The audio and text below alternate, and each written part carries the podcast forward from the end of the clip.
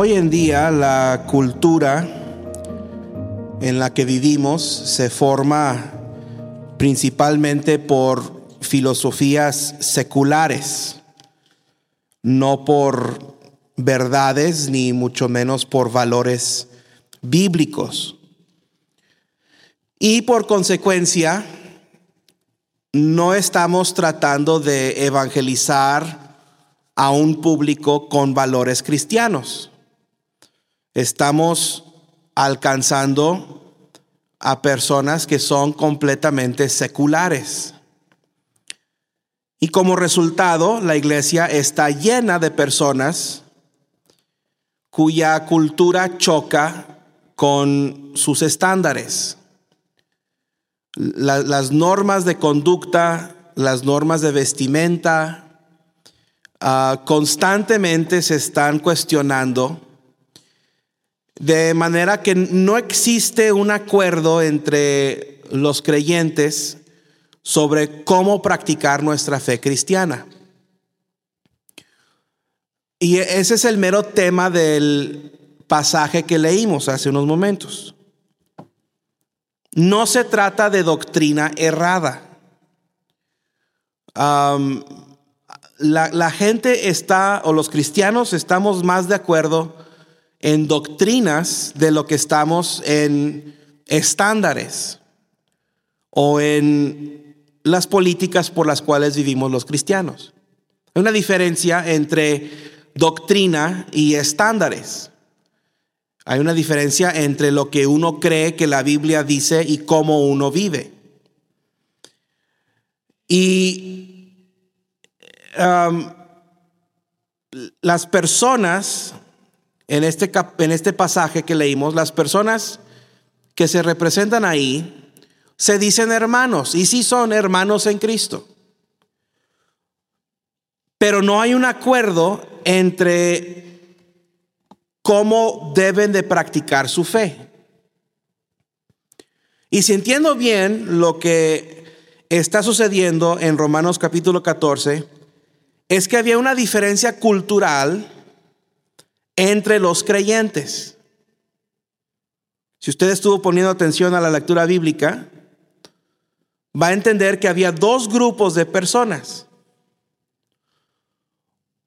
Uno de esos grupos eran judíos su judaísmo, lo que ellos creían en base a su cultura, en base a sus tradiciones y en base a la enseñanza de su religión, su judaísmo no les permitía comer carne que había sido ofrecida a los ídolos.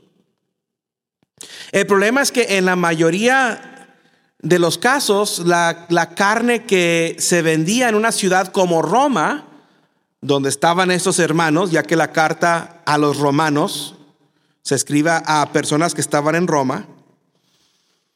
La mayoría de esa carne que se vendía en las carnicerías, en los mercados, en HEB y en Soriana, había pasado por los templos de los ídolos. Era normal, era común, era práctica, era costumbre. Que se llevaban los animales al rastro y luego esa carne iba y se ofrecía a los ídolos de manera simbólica y luego de ahí la vendían. Y los judíos decidieron que sería mejor ser vegetarianos, no comer carne. Pablo dice que comían legumbres. Ellos decidieron comer verdura y no comer carne para no arriesgar comer algo que se había ofrecido a los ídolos. Ah, y también ellos estaban observando los días festivos que se mencionan en el Antiguo Testamento. Estaban observando fiestas levíticas y eh, Pablo nada más habla de los días que se respetan. Ahora, el otro grupo de personas que encontramos en Romanos 14, estos son creyentes gentiles, es decir, no eran judíos, eran como usted y como yo. En el caso de ellos, la mayoría eran romanos. Ellos no compartían los mismos estándares que sus hermanos judíos. Estaban en la misma iglesia, pero no veían las cosas de la misma manera. Ellos habían comido esa carne que se había ofrecido a los ídolos, habían comido esa carne toda su vida. para ellos no era algo malo. No entendían por qué los hermanos judíos no comían también de la carne que ellos comían, especialmente porque los judíos sabían que el ídolo era nomás un trozo de piedra o de madera y no tenía nada de vida. Y tampoco los cristianos gentiles que están en esta iglesia se relacionaban con los días especiales que los judíos celebraban. No entendían el propósito de las fiestas levíticas, no entendían el propósito de esos días festivos porque nunca los habían observado, no entendían el significado. Entonces no les daban importancia.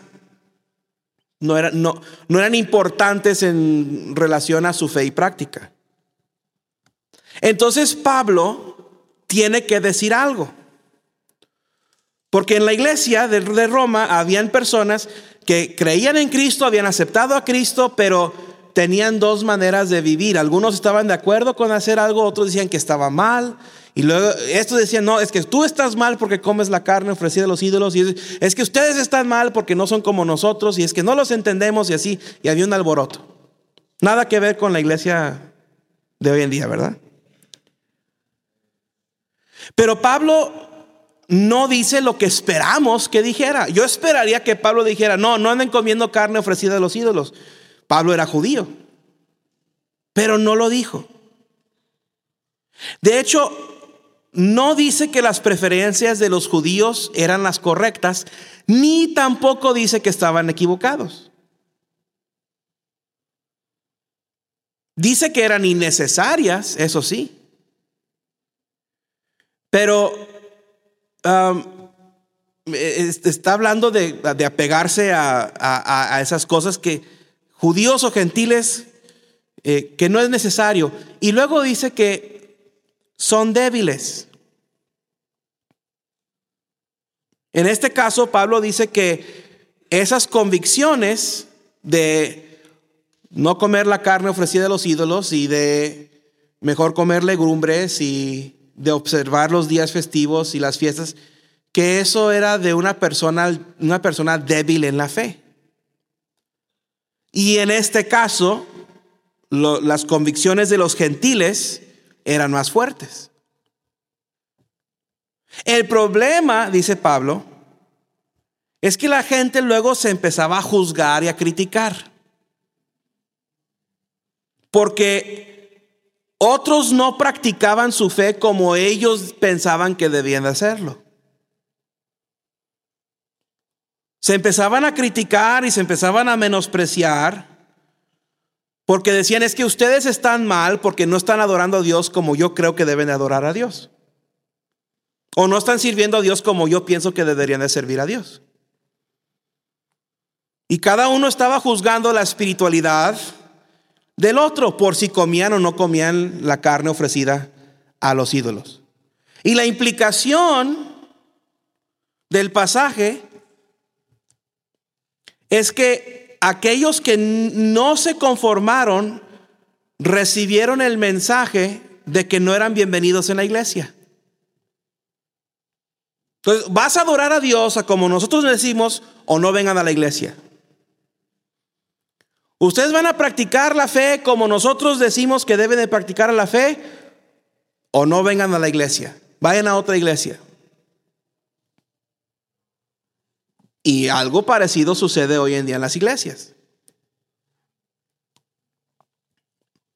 Solo que ya no, ya no discutimos sobre si debemos de comer o no comer carne ofrecida a los ídolos.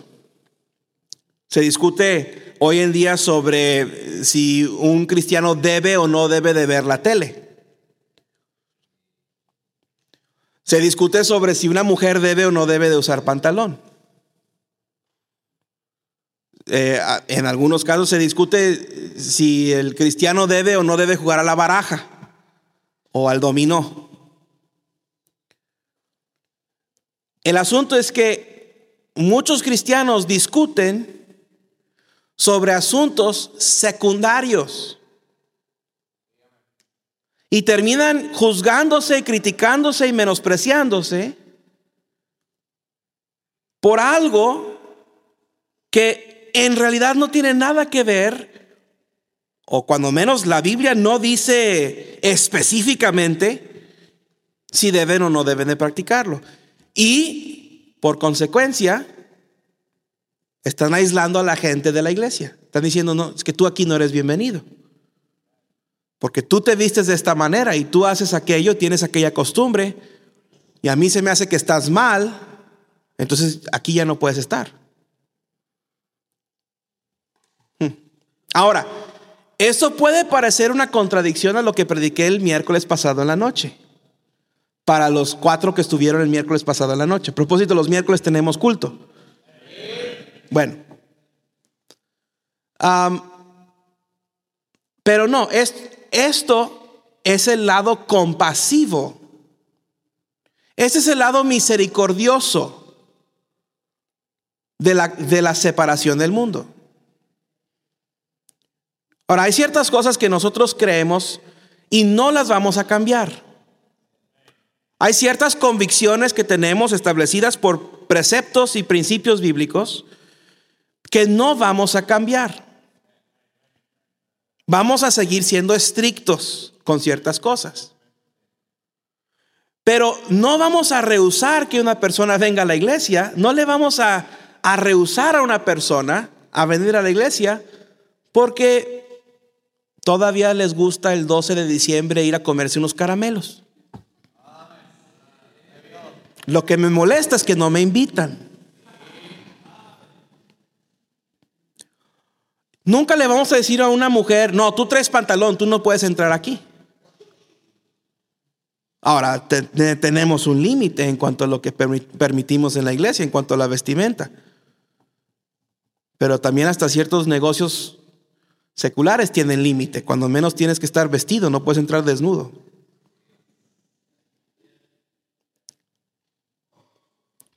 Pero aquí el punto es que Pablo dice, no estén criticando, no estén en contienda, no estén menospreciándose y no estén juzgándose porque otro cristiano no cree exactamente como tú crees.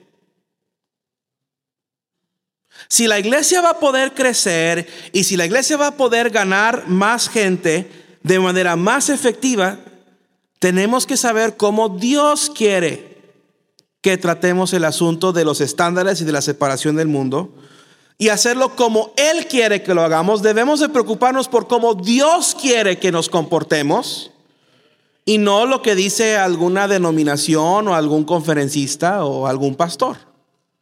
¿Qué es lo que Dios dice? Bueno, lo bueno es que la Biblia nos ayuda a enfrentar este tema y nos da principios que podemos usar para saber qué hacer. Y en primer lugar, Pablo dice aquí, los versículos 1 al 3, recibid al débil en la fe, pero no para contender sobre opiniones. Porque uno cree que se ha de comer de todo, otro que es débil come legumbres. Y, y es débil porque come legumbres. El que come, no, no menosprecie al que no come, y el que no come, no juzgue al que come porque Dios le ha recibido. Entonces Pablo está diciendo, no se estén criticando, pero no para contender sobre opiniones. Debemos de recibir a una persona, recibir a los creyentes, pero no para estar contendiendo. Hay que reconocer la diferencia a propósito entre ser débil y ser fuerte en la fe. En, en este contexto, el que sigue a Cristo es el fuerte, no el que sigue las tradiciones. Los judíos estaban siguiendo las tradiciones, no estaban siguiendo a Cristo. Estaban aferrados a lo que se les había enseñado antes de recibir a Cristo. Ahora, los gentiles no se les había enseñado eso, entonces ellos no estaban siguiendo sus tradiciones, ellos estaban siguiendo a Cristo. Los débiles se aferran a sus estándares, estándares, aunque las escrituras no meramente dicen que son necesarias. Y Pablo no condena las diferencias entre ellos. No, en ningún momento dice, ellos están bien y estos están mal. ¿Sabe por qué? Porque no importa. No importa si un grupo esté bien y el otro grupo esté mal, o si ese grupo está bien y el otro grupo está mal. Lo que importa es cómo nos comportamos los unos hacia los otros. Yo no tengo la razón en todo. Ya están aprendiendo cuándo no decir amén. Eso es bueno. Nomás mi esposa es la que dijo amén. Ah, yo no tengo la razón en todo. Hay cosas que yo creo que a lo mejor están mal. Ah, es posible. Es muy posible. Que haya cosas que yo creo que a lo mejor no son exactamente como deben de ser. Y usted también cree algunas cosas que probablemente no son exactamente como deben de ser. Lo importante no es debatir y ganar a ver quién tiene la razón. Lo importante es hacer lo que hace el Señor Jesús y recibirnos a todos. Ahora todos sabemos qué es lo que es la contienda. Y Pablo dice que debemos aceptar los que tienen opiniones diferentes a las nuestras y aceptarlos sin crítica, sin contienda. No hay que ser fariseos. Yo no estoy de acuerdo con todo lo que tú haces. Y tú no estás de acuerdo con todo lo que yo hago. Pero el Señor nos ama igual a los dos. Entonces, ¿para qué pelearnos por lo que no estamos de acuerdo? Es lo que Pablo está diciendo.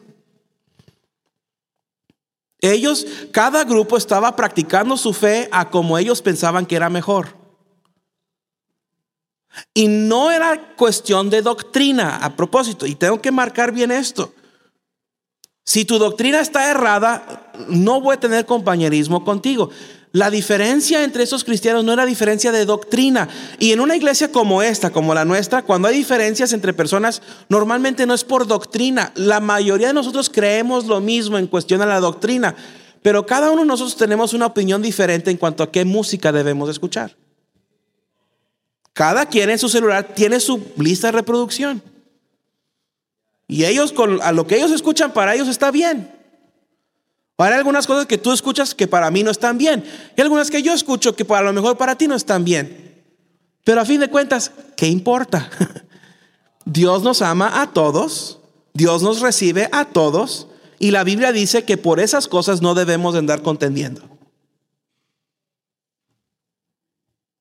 Y algunos me están mirando como, a ver, a ver, a ver, a ver, a ver. ¿Cómo está eso? Entonces yo puedo hacer lo que yo quiera. Yo no dije eso. Pablo tampoco lo dice. Pablo lo que dice es que si él está bien o está mal, a mí no me toca juzgarlo, a Dios le toca juzgarlo. Y a propósito, Pablo dice que esto es sin andar menospreciando, versículo 2, porque uno cree que se ha de comer de todo, eh, eh, este otro que es débil come legumbres, el que come no menosprecie al que no come. Entonces, si tú estás haciendo algo que para ti tú crees que está bien y yo digo, yo no lo voy a hacer, no me critiques a mí que no lo quiero hacer.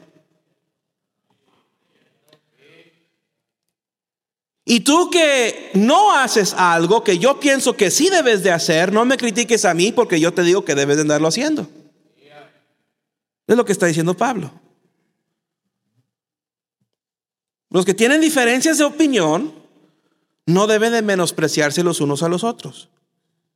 Esa palabra despreciar, menospreciar quiere decir desprecio, quiere decir tratarlo con menos importancia.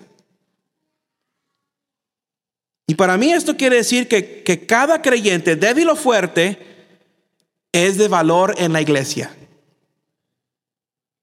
Cada persona, independientemente de su opinión, independientemente de lo que cree, si es salvo por la sangre del Señor Jesucristo, si está bajo la gracia, si Dios lo perdonó y si Dios lo ama, algo bueno tienen que contribuir a la iglesia. Y los que tienen diferencias de opinión no deben de juzgarse los unos a los otros. No de eh, no deben de condenarse, eso es lo que quiere decir juzgar. Juzgar a alguien es condenarlo. Es lo que hace un juez. Un juez juzga y lo condena. Pasa un juicio y está condenando a esa persona. Hermano, Dios es el juez de todos. Dios es el que se encarga de decidir quién está bien y quién está mal. Y cuando lleguemos al cielo, hay algunas cosas que Dios a mí me va a decir, estuviste mal en esto y esto y esto. Y yo pensé que todo el tiempo yo estaba bien. Y hay algunas cosas que usted le va a decir, estuviste mal en esto, en esto, en esto, y usted va a decir, pues yo pensé que estaba bien.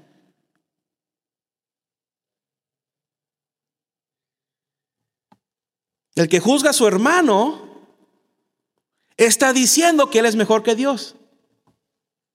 Si yo te juzgo a ti, yo estoy diciendo que yo soy mejor que Dios. Que a mí me toca cuando no me toca. ¿Sabe que para que una persona llegue a la madurez, para que llegue a la perfección en su vida cristiana se requieren dos cosas. Tiempo y enseñanza. Cada cristiano necesita tiempo. Y cada cristiano necesita instrucción. Entonces, si hay un cristiano que eh, está haciendo algo que a ti te cae mal o no está exactamente practicando su fe como tú piensas que debe practicar su fe, dale tiempo.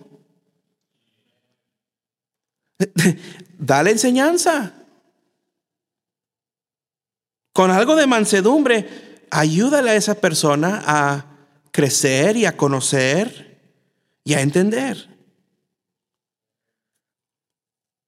Pablo no le dice a ninguno de los dos que cambien lo que están haciendo. Pablo no les dice a los que comen carne que, dejen de comer carne y no les dice a los que no comen carne que empiecen a comer carne. Aunque si yo fuera Pablo les hubiera dicho, háganse una carnita asada. Pero no es, no es el enfoque de, de Pablo y no es el enfoque de la palabra de Dios.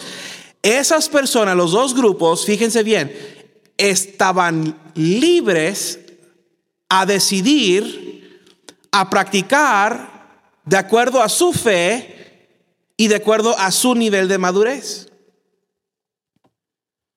Entonces deja que otros tengan la libertad de adoptar o rechazar tus estándares. Dales tiempo para crecer. De nuevo, este es el lado misericordioso de la separación. Porque mire, nosotros los bautistas fundamentales independientes, es que tú tienes que ser como yo o eres como el mundo. O todo o nada. Bueno, aquí no dice eso. wow. Versículo 4. ¿Tú quién eres que juzgas al criado ajeno? Para su propio Señor está en pie o cae, pero estará firme, porque poderoso es el Señor para hacerle estar firme. Versículo 5. Uno hace diferencia entre día y día, otro juzga igual eso todos los días. Cada uno esté plenamente convencido en su propia mente. Cada cristiano tiene libertad en Cristo. Ahora, cada creyente debe de formar sus propias convicciones. De nada le sirve a usted, hermano, tener las convicciones de su pastor. Es que mi pastor me enseñó, y es que mi pastor dice, y es que el pastor y el pastor y el pastor. Bueno, tú no siempre vas a tener el mismo pastor. Y el pastor no está contigo 24 horas al día, 7 días a la semana para ayudarte a tomar decisiones. Por eso tú tienes que formar tus propias convicciones. Jóvenes, Ustedes deberían de formar sus propias convicciones. No estoy diciendo vivan como quieran vivir. No estoy. Algunos están escuchando eso. Ah, yo voy a hacerle como yo quiero. No, no, no. De acuerdo a este libro, determina qué es lo que dice, qué es lo que Dios espera de ti y tú forma tu propia convicción a vivir de acuerdo a como Dios quiere que tú vivas. Algunos cristianos no saben por qué. Okay, una, una hermana deja de usar pantalón. Tiene dos, tres semanas viniendo a la iglesia y ve a todas las hermanas, hermanas en falda y le empieza a dar pena llegar en pantalón y empieza a venir en falda, pero no sabe por qué. Ahora está bien, está siguiendo el ejemplo de las hermanas hermanas y qué bueno que con el tiempo eh, va tomando esa, esa, esa buena cultura y esa buena costumbre de vestirse como dama pero no saben por qué usa falda. Y si le pregunta a la mayoría de las mujeres cristianas, ¿y tú por qué no usas pantalón? Es que el pastor dijo. ¿Qué sirve que yo diga? Usted debería de saber por qué no usa pantalón. Luego los hombres de vez en cuando, no, pues ya es tiempo de cortarme el pelo. Les da pena llegar a la iglesia todos greñudos. No, voy a cortar el pelo. Anoche, bueno, anoche soñé que un hermano de la iglesia lo vi y traía una trenza. Traía una trenza. Hombre, amanecí bien enojado con ese hermano porque no se cortaba el pelo. Pero hermano Paco ya lo estoy perdonando. El Mr. Miyagi andaba ahí con sus movidas de karateca. Pero no sabes por qué debes de tener el pelo corto. ¿Y por qué no te dejas crecer el pelo? Es que el pastor dijo. Es que en la iglesia hay una regla. Forma tus propias convicciones. Y les dice que cada uno, le dice aquí en el versículo 4, eh, el versículo, versículo 5, cada uno esté plenamente convencido en su propia mente. Eso quiere decir, forma tus propias convicciones. Si tú vas a creer algo, tienes que estar convencido de por qué lo crees. Es una convicción. Estar convencido es una, una convicción. Y, y, tienes que estar convencido de que es porque la Biblia lo dice así. ¿Por qué? Porque es aprendiendo a, a, caminar en el Espíritu y a ser guiado por la Biblia que tú desarrollas las convicciones y los estándares que necesitas en tu vida cristiana. Y a propósito, libertad en Cristo, porque muchos cristianos quieren vivir una vida liberal, una vida secular, una vida mundana. Y es que tenemos libertad en Cristo. No, libertad en Cristo significa que todos somos responsables a Cristo. No somos responsables los unos a los otros. Usted no me tiene que dar cuentas a mí, hermano. Y yo no tengo que dar cuentas a usted. Tenemos que darle cuentas al Señor Jesús. Eso es libertad en Cristo. libertad en Cristo no es el hacer lo que a mí me parezca bien. Libertad en Cristo no es deslindarse de lo que Cristo dice que yo debo hacer. Libertad en Cristo es la libertad de someterme a Él y no someterme a una iglesia, a algún hombre o alguna organización religiosa. Y sabe, cuando usted empieza a, tratar con gente y a, animar a gente, y usted está en la iglesia y está, y luego, y, alguien se comporta de una manera que a ti no te gusta, recuerda algo. En primer lugar, tú no sabes de dónde viene esa persona y no sabes qué es lo que ha vivido. Me canso de algunos cristianos que critican a sus hermanos, pero no saben su historia. Ah, yo no sé por qué tiene que ser así. Si tú supieras la niñez que tuvo esa persona, entenderías por qué es así. Ay, pero ¿por qué es tan cuadrada esa persona? Si supieras lo que ha vivido, sabrías por qué desarrolló ese, esa personalidad. Tú no sabes qué, qué batallas enfrentan las personas. Ay, esa hermana nunca saluda. Tú no sabes qué es lo que vivió anoche o qué es lo que le pasó hoy en la mañana y por qué llega con ese corazón pesado. Pablo dice, ya, ya no se estén juzgando, ya no se estén criticando. Y a propósito, tampoco sabes la obra que Dios está haciendo en la vida de esa persona. Tú no sabes en qué nivel de crecimiento espiritual está en esa persona para que lo estés juzgando. No te das cuenta de las batallas que tiene en su vida. No te das cuenta de que para algunas personas estar aquí ahorita, en este momento, es un sacrificio. Aquí hay personas que sacrificaron para estar aquí en esta mañana. Algo tuvieron que sacrificar para estar aquí. Algunos de nosotros se nos hace muy fácil. Mire, a mí se me hace tan fácil llegar a la iglesia. Es costumbre. Domingo en la mañana, 10 de la mañana, los niños ya saben, solitos salen, se suben a la camioneta, ya saben que es hora. Venimos a la iglesia, nos estacionamos, mis hijos ya saben a dónde ir, a qué clase ir a hacer su desorden. Mi esposa ya tiene su rutina, yo me voy a mi oficina, estoy un ratito estudiando, recibiendo gente, orando, Vengo aquí, me siento ahí en esa silla y canto y para mí esto es algo tan normal, es tan, para mí es lo más fácil del mundo venir a la iglesia, pero para algunos cristianos es un martirio. Es una dificultad. Y usted no sabe cuando trata con alguien, ay, es, es que, oh, y así son los hermanos que tiran sus caguamas en la iglesia. Les digo, cuidado con ese, cuidado con ese. Oh, así son los hermanos, así se tratan, oh, así se tratan los cristianos. No, tú no sabes qué es lo que esa persona enfrentó para poder estar en un lugar donde tan fácilmente a ti se te hace llegar. No nos toca a nosotros tomar el lugar de Dios. Entonces, si comes la carne ofrecida a los ídolos o no comes la carne ofrecida a los ídolos, hazlo para Dios. Hazlo para Cristo. Dice versículo 6, el que, el que hace caso al día, lo hace para el Señor. En otras palabras, que Pablo está hablando, y e, ellos entendían esto, pero habían días festivos. Si, lees el libro de Levítico, se les dan días festivos a los judíos. Tal día van a observar tal este, ceremonia levítica. tal día van a celebrar tal ocasión. Tal día van a hacer esto, tal día van a hacer aquello, tal día no pueden trabajar, el sábado no pueden trabajar, el séptimo día no pueden ni levantar, es más, no pueden ir a, prender el apagador porque eso genera luz y eso, eso provoca que alguien tenga que trabajar. No compras, no vendes, no haces nada el día séptimo, el, el sábado. Pues los romanos los sábados trabajaban. Los sábados era un día muy importante para ellos.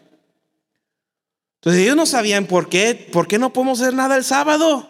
¿Y por qué nos critican? Porque el sábado es el día que vamos al mercado y lavamos la ropa y, este, y vamos a vender lo que en la semana anduvimos haciendo. Y Pablo dice, bueno, mira, el que hace caso al día lo hace para el Señor. ¿Ok? Los judíos tenían esa costumbre y ellos piensan que seguir esa costumbre religiosa agrada a Dios. Bueno, y el que no hace caso al día, para el Señor no lo hace. Entonces, los romanos dicen, no, pues nosotros no vamos a, observar el sábado, no vamos a observar el día séptimo, eh, vamos a ir a ruta. Bueno, lo hace, no lo hace para el Señor. El que lo hace, lo hace para el Señor. El que no lo hace, no lo hace para el Señor. O lo está haciendo para el Señor en no hacerlo. El que come para el Señor come porque da gracias a Dios. Y, debemos de dar gracias antes de comer. Amén. Y el que no come, para el Señor no come. Y da gracias a Dios. Entonces, ¿qué, ¿cómo crees tú que debes de practicar tu fe? Bueno, hazlo siendo responsable del Señor Jesús. Hazlo estando plenamente convencido en tu propia mente de que es lo que Dios quiere que tú hagas y hazlo para el Señor. ¿Sabe que no hay una sola área en nuestras vidas en la que lo que hacemos no es para Dios? Déjeme decirlo de otra manera. No hay una sola área en nuestras vidas que no está bajo el señorío de Cristo. Todo lo que hacemos está bajo el señorío del Señor Jesús. Él es el Señor. Si confesares con tu boca que Jesús es el Señor. Eso quiere decir amo. Señor quiere decir amo. Cristo es el amo de todo. Cristo es mi amo. Cristo es tu amo. Lo interesante no es lo que otros, o perdón, lo importante no es lo que otros piensan de nuestras convicciones. Lo importante es lo que Cristo piensa de nuestras convicciones. Entonces tú vive, tu vida cristiana. Tú practica tu fe, tú sirve a Dios. Pero entiende por qué haces lo que haces. Y compáralo con este libro y asegúrate de que esté de acuerdo con lo que Dios quiere que tú hagas. Vivos o muertos, vamos a dar cuenta a Cristo. Continúa diciendo, porque ninguno de nosotros vive para sí y ninguno muere para sí. Versículo 7. Versículo 8. Pues si vivimos, para el Señor vivimos. Y si morimos, para el Señor morimos. Así pues, sea que vivamos o que muramos, del Señor somos. Quiero nada más que haga conciencia de algunas cosas. Versículo 10. Pero tú, ¿por qué juzgas a tu hermano? O tú también, ¿por qué menospreciáis a tu hermano? Porque todos compareceremos ante el tribunal de Cristo. El juicio no ha llegado, hermano. El juicio no ha llegado, el tiempo de juicio no ha llegado. Por eso Pablo dice, ¿por qué juzgas? ¿Por qué menosprecias? Todos nosotros vamos a estar frente al Señor Jesús. Todos nosotros es necesario que comparezcamos ante el tribunal de Cristo. Cada cristiano se va a parar delante de Dios y va a tener que dar cuentas. Y a Dios le toca juzgarlo. Cada cristiano dará cuentas por la manera en que practicó su fe. Entonces, en ese día es cuando nos vamos a dar cuenta si estuvimos bien o estuvimos mal. En ese momento se va a juzgar. ¿Debí haber dejado de comer carne? Me voy a dar cuenta. ¿Pude haber comido carne? Hijo, todo este algunos van a llegar, todo este tiempo yo pude haber comido carne y no comí carne.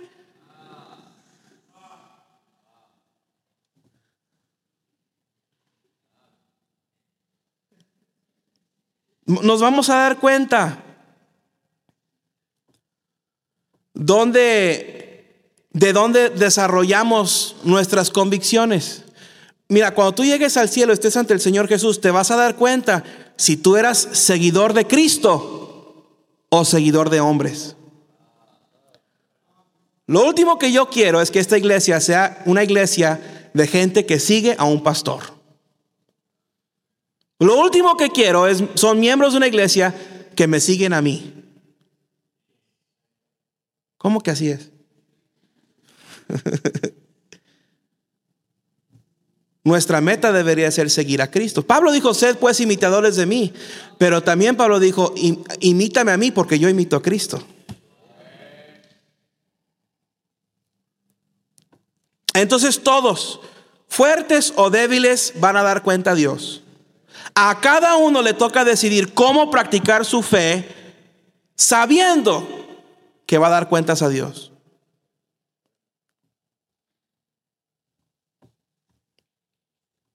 Sin embargo, si nos entregamos a la crítica, si cuestionamos a los hermanos, si causamos división en la iglesia, estamos mal.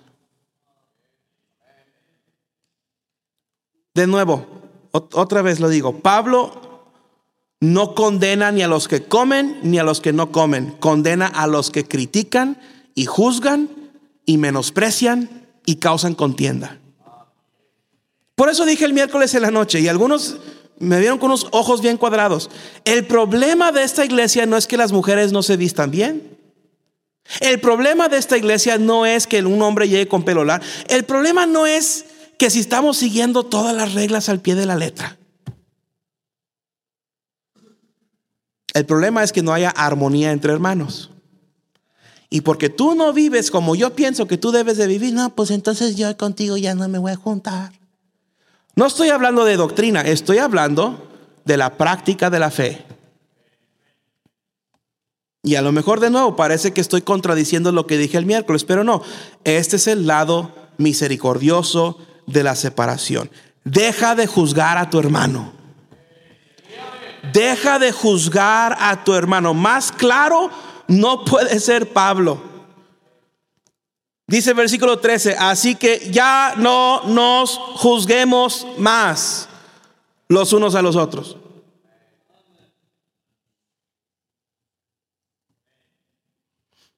Mejor trátense como familia. Ay, pastor, usted no conoce a mi familia. Bueno, trátese como una familia debe de tratarse.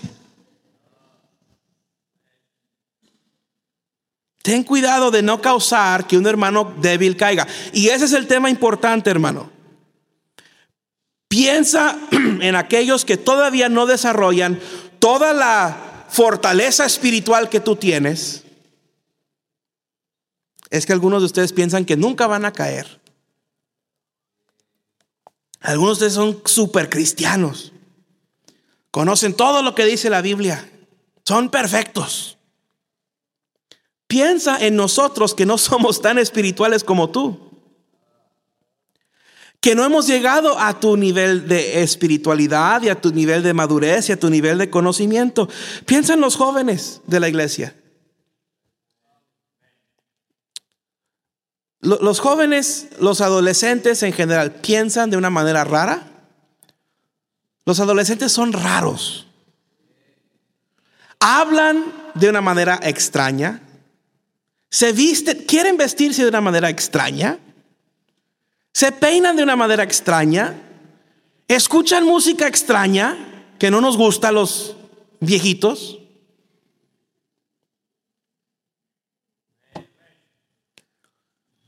Pero ellos no necesitan una iglesia en donde se les va a juzgar. Necesitan una iglesia en donde se les va a amar y en donde se les va a enseñar lo que la Biblia dice. ¿Cuánto tiempo le vas a dar tú a un cristiano débil para que llegue a un nivel de conocimiento y de madurez? Digo, ¿dónde más la gente va a ir a escuchar el Evangelio? Y si reciben a Cristo, ¿cuánto tiempo le vas a dar? Algunos no se tardan mucho. Algunos, algunos jóvenes, algunos nuevos cristianos en menos de un año.